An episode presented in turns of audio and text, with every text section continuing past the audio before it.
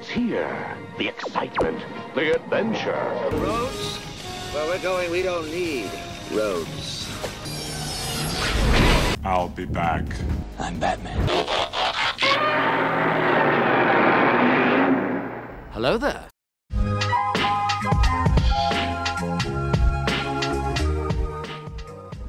Hello there, les habla Brian Fett. Mero Diego. Y Goyo Díaz. Y bienvenidos a esta edición del programa que hay que ver? Y bueno, empecemos. Goyo, ¿qué hay que ver? Bueno, para el día de hoy quiero hablarles de un documental que me fascina, lo he visto como cinco veces, está disponible en Netflix, ya puse a mi papá a verlo y le gustó. Eh, lo encuentran como Los Bastardos del Béisbol, es un documental original em, donde sale Kurt Russell eh, este actor que es tan famoso que no sé si lo ubican los más chavitillos con esta película de Guardianes de la Galaxia, que era como un dios papá de... Mm, ¿Cómo se llama ese actor? De, de, este Chris Pratt. Ajá, de Chris Pratt. Entonces ahí, ahí, lo pueden ver, pero algunos un poquito más viejos lo ubicarán, bueno, de series ya también muy viejas, este o películas. ¿En series ha salido? En series, ¿En series? Creo que no, ¿verdad? No, en Él películas. es más por el cine de John Carpenter, el, el, Sí, de, el la, la, escape co- de- la cosa es de es- escape Mm, Nueva York. Nueva York. Y también en... eh, Esta, ay, ¿Cuál les iba a decir? La de Tarantino, la de... Ah, sí, sí, Death los Proof. ocho. Death Proof. Y Ah. la de Los Chamas Odiados también Ajá. sale. Ajá. Bueno, pues resulta que su papá fue un actor muy famoso en Estados Unidos eh, con la serie de Bonanza. Entonces, este señor, pues cuando se mudó a Portland, Oregon, decidió hacer un equipo de béisbol que llamó los Mavericks de, de Portland. Y empezaron a tener mucho éxito porque empezaron a ser muy disruptivos con el tema del béisbol. Es decir, integraban mucho a la comunidad, a la gente y la hacían partícipe del juego. Y también lo interesante es que es una historia, o sea, es que es una historia de esas perfectas para llevar al cine en una ficción con elementos, pues sí, que están basados en la, en la vida real. Eh, empezaron a reclutar gente que era desechada por todos los equipos de béisbol, no de las grandes ligas, sino de la categoría que está abajo de las grandes ligas. Entonces está padrísimo porque todos esos que eran como los marginados de- del béisbol, ahí los encuentras y empiezan a ser un gran equipo y lo más interesante es que empiezan a ganar los partidos y empiezan a ganarles a las filiales de las ligas mayores. Se pone buenísimo y, y ahí vas a ver que las ligas mayores pues no son como, como el ente más eh, bondadoso del mundo porque esto hace que queden mal los, los representativos de estos equipos y entonces empiezan a, a bajar a jugadores de las grandes ligas a competir contra estos jóvenes y pues sí se pone como más reñido, más difícil para ellos y hay un momento histórico muy interesante donde ganan un juicio eh, los Mavericks de Portland. Está, está increíble la historia, la tienen que ver y Kurt Russell pues este vivió esto porque él jugó en el equipo.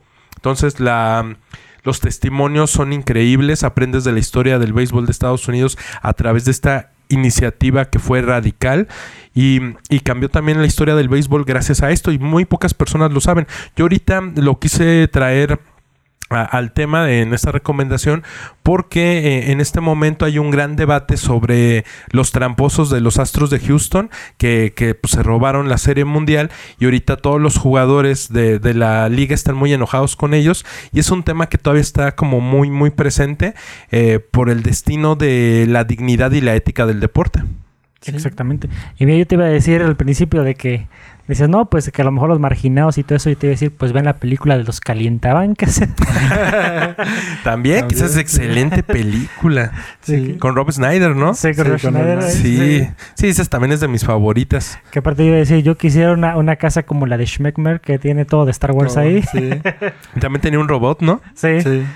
De hecho, también creo que en una entrevista había oído que creo que Kurt Russell, si no se hubiera dedicado a, a actor, ¿Ser actor? creo que hubiera sido jugador profesional de béisbol. Es que era muy bueno jugando. ¿A Sí, poco? Sí, sí. Sí. Lo interesante es que quien realiza este documental, eh, cuando era niño, era uno de los mm, como asistentes del equipo, como de repente ahorita que hay niños que, que se involucran con un equipo como peloteros o, o como estos que atrapan las pelotas, este, ahí cerquita de los jardines para que no le pegue al público en el béisbol, era alguien que estaba involucrado con el equipo desde niño. Entonces, lo padre es que este muchachito creció, se convirtió en cineasta, ahorita no, no tengo el nombre muy presente del director, y, hace un homenaje eh, a, ese momento de la infancia que para él fue muy significativo ser parte de este club co- co- como niño, como recoge pelotas pelotas por, por decir algo, ¿no? Mm. Entonces, eh, vale mucho que la vale mucho la pena que la vean. Em, si igual no les gusta el béisbol, les va a gustar la película porque habla de esto, pues, de ser marginados y, y de lograr destacar en ambientes que, que son difíciles. Mira, muy interesante. Entonces ya saben la recomendación de Goyo. Y bueno, Diego, ¿tú qué estás viendo? Bueno, Brian, yo estoy viendo la serie de Ragnarok. Bueno, ya la terminé. Esta es una serie noruega que pueden ustedes ver en Netflix. Yo creo que les va a gustar a mucha gente porque eh, tiene temas interesantes como mucha gente les llama la atención porque básicamente habla de como la vista de Thor, ¿no? De la cuestión de los asgardianos. Eh, y tiene muchas referencias a la parte del cambio climático. ¿no? Ahorita que está también eh, muy fuerte este tema, más que nada para los jóvenes. Eh, tiene mucho esta reflexión de que eh, lo manejan, eh, te empiezan a contar de que hubo un, un bueno, el Ragnarok, ya que se supone que es cuando El fin del el mundo. fin del mundo, que se supone que fue que hubo una pelea, en este caso entre la gente de Asgard con los gigantes, y aquí se supone que ganan los gigantes. Los gigantes ganaron. Eh, y dice, bueno, pero nadie sabe qué pasó cuando ganaron los gigantes. Entonces, los gigantes permanecieron en la tierra, pero asumieron formas humanas. Y en este caso eh, son los que manejan eh, una empresa eh, que está destruyendo la tierra. Pemex.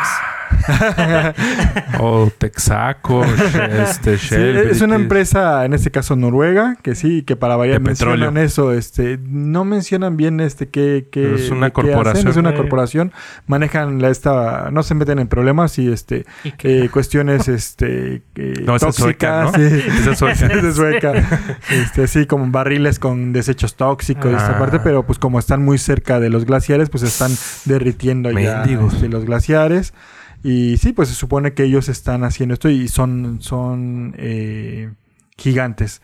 Entonces llega una familia, a no, ahorita no recuerdo cómo se llama el pueblo, y es un chavo que se supone que es la reencarnación de, de Thor. Thor. Ah, o sea, te platican de todo lo mitológico y te lo traen al tiempo moderno. Sí, básicamente lo traen al tiempo moderno. De hecho, hasta ponen así como los gigantes oyen como una especie de death metal. Eh, hablado así en un idioma, dices, no, pues es noruego, ¿no? Porque nosotros no estamos acostumbrados a escuchar ese tipo de idioma. Este, pero hablan, dicen que en un idioma raro, hasta una chica les pregunta, ¿y qué es eso que están cantando? Ah, es, son lenguas olvidadas que los escuchan, así este grupo de metal, así, pero se supone que son como cantos De gigantes. de, de gigantes, ¿no? Eh, entonces, poco a poco, eh, el que es como la reencarnación de Thor, hay una anciana que eh, lo, lo toca y este chavo empieza a tener, se da cuenta de que tiene más fuerza, de que puede sentir cuando creo que va a llover y todos, ay, ¿cómo crees que va a llover si está despejado? No dijiste nada en la aplicación y empieza a llover, Mm, este, usa lentes, eh, eh, se le mejora la vista, o sea, empieza... Ese es Peter Parker. Oye, y entonces, ¿y no se reencuentra con los otros asgardianos de alguna manera? Tiene un hermano que yo casi estoy seguro que es Loki, ¿no? Ajá. Este, pero Que no. aunque no lo la historia menciona. dice que no son hermanos realmente, ¿no? Eh, bueno, se supone que en las leyendas sí son hermanos. Eh, Mm. está, está muy basado en como leyendas antiguas, eh, porque sí se supone que sí es como su medio hermano, ¿no? Porque eh, de hecho hay un momento en donde bailan así, porque hay eh, gigantes que son como los adultos, Ajá. ¿no? Que se supone que es la pareja, este, los esposos, y tienen hijos, pero no son, no, no están así como emparentados. Y los hijos van a la escuela con el que es este eh, la reencarnación de Thor. Y cuando están como bailando en una fiesta, y eso se les acerca el hermano de que es el de Thor. Este, y empieza a bailar con ellos y a hablar su idioma. Y acuérdate que se supone que Loki es hijo de gigantes Sí. y también de, Ah. de Odín. Porque según Pascu y Rodri, de Destripando la Historia, no son hermanos. O sea que se supone que en la mitología realmente no son hermanos. Que se llevan muy bien, que de así de piquete y todo. Son como, o sea, haz de cuenta que como que Odín lo, lo adoptó. Ah, ok. O sea, no son hermanos de sangre, por Ajá. eso son, o sea, sí son hermanos porque se criaron juntos, pero no es su hermano de ah, sangre. ok. Por eso él viene de los. Pero en la serie son cuatillos. En la serie son hermanos, se supone que son hermanos. Ah. Ajá. ¿Y ¿En qué momento suena Led Zeppelin? Pero está buena, está buena. Está interesante, es, es algo raro, sí, es- está, no, no ocupan mucho de, de los efectos especiales, eso está bien. De hecho, él en un momento, o sea, a lo mejor si piensas, ok, eh, pienso algo como Thor de Marvel, que aquí le dan mucha importancia al martillo. Aquí realmente y en la historia mitológica, o sea, sí Thor tiene un martillo, pero no es tan importante. O sea, lo importante es lo que puede hacer Thor.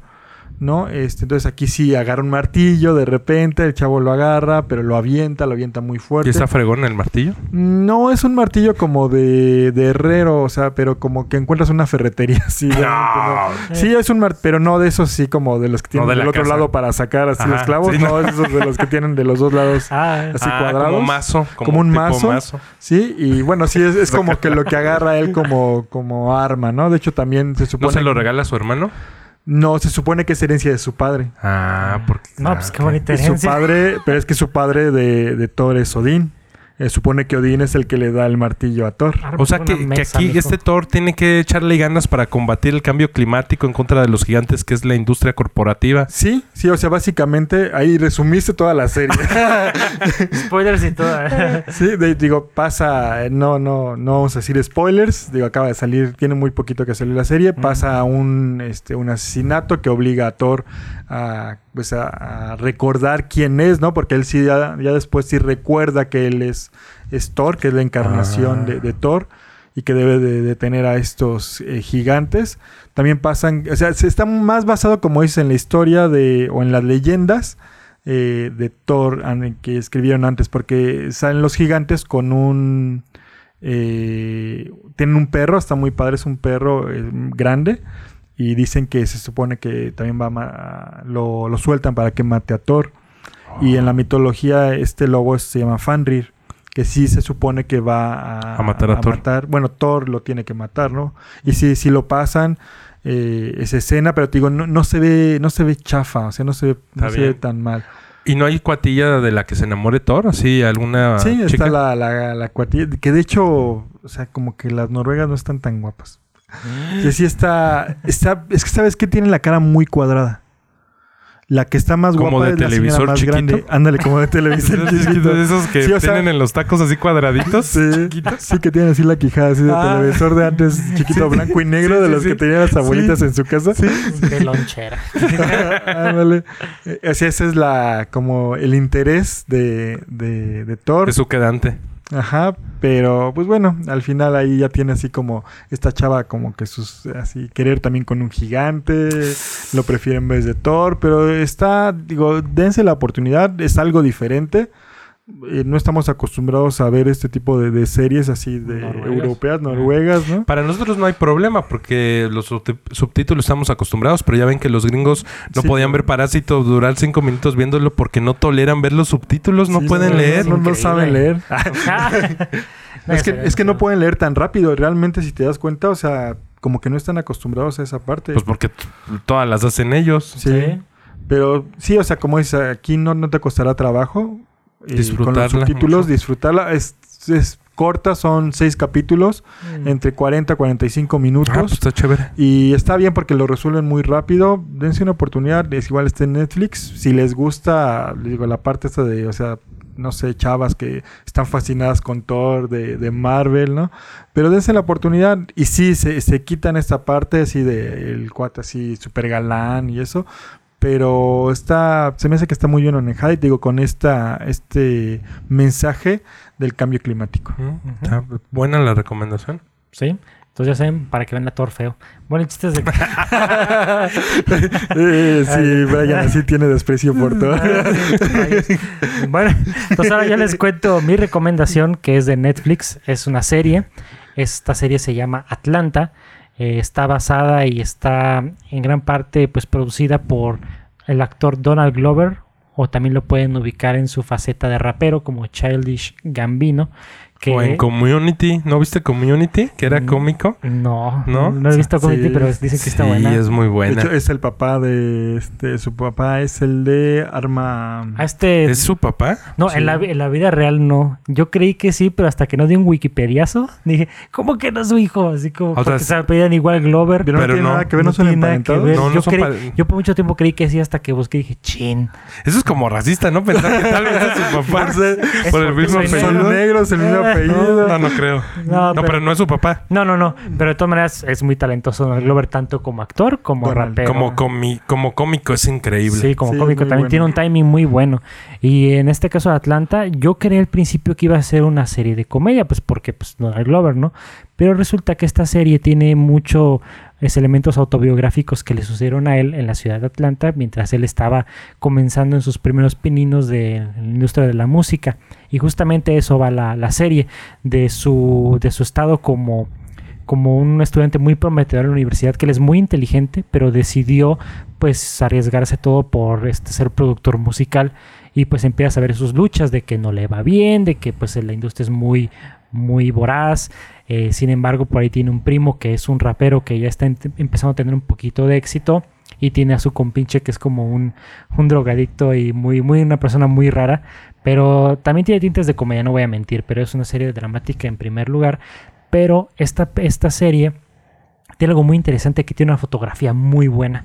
Es una, es una serie muy bien planeada y tiene uno de los mejores este, maneras de presentar los títulos de la serie, porque cada episodio, el título de Atlanta sale de una forma diferente. Cambia. Un día puede aparecer como parte de la pintura de la calle, otro escondido detrás de un lado, otro parte de, de un escenario. O sea, está muy, es una serie muy creativa y con un tema muy interesante que a lo mejor como mexicanos no podemos identificarnos mucho porque es hablar de la subcul- una subcultura del hip hop y todo eso. Pero si les interesa el trabajo de este personaje y son fans de su música, que también tiene una selección de hip hop muy interesante, este como soundtrack, De hecho, es algo que te quería preguntar. Digamos, si a la gente que no le gusta o no está muy acostumbrado, como es, escuchar hip hop, ¿crees que le gustaría? Sí por el lado como te platican la serie, porque sí va a haber cosas que a lo mejor dices, Ay, eso es como que muy de hip hop y no soy muy fan, pero la historia la mera hora termina enredándote de una forma que te empiezas a involucrar más con los personajes y dices, ah, mira, aparte que no es muy, muy en, en tu cara, digamos, de, ah, esto es solamente para raperos o yo qué sé, no, para nada. Atlanta es una serie muy interesante que también ha ganado el, el premio Emmy en dos ocasiones, que justamente nada más tiene dos temporadas y yo apenas voy empezando a ver la segunda, pero la primera me dejó encantado. También son episodios cortitos, también no son muy extensos la- las temporadas, pero dentro de, de- por ejemplo, de la primera temporada hay un episodio muy meta donde eh, te tratan como si tú estuvieras viendo un canal de televisión que los personajes ven en la serie. Y es algo muy interesante porque a veces se toma esa libertad esta serie de Atlanta. Así que es muy recomendable para que la vean si les interesa el trabajo de este, este actor. O si no, de todas formas, este, eh, denles la oportunidad porque es una gran serie en general. Así que pues ahí está la recomendación en Netflix. Y pues bueno, yo pienso que con esto ya terminamos nuestras recomendaciones del día de hoy. Saben que cualquier este, recomendación que tengan ustedes también para darnos a nosotros la pueden escribir en nuestro grupo oficial de Facebook. Nos pueden encontrar como El Videoclub Grupo Oficial. Y ya saben, gracias por escuchar este podcast y por seguirnos en nuestras redes sociales. Nos despedimos por esta ocasión. Yo soy Brian Fett. Mero Diego. Goyo Díaz. Hasta la próxima.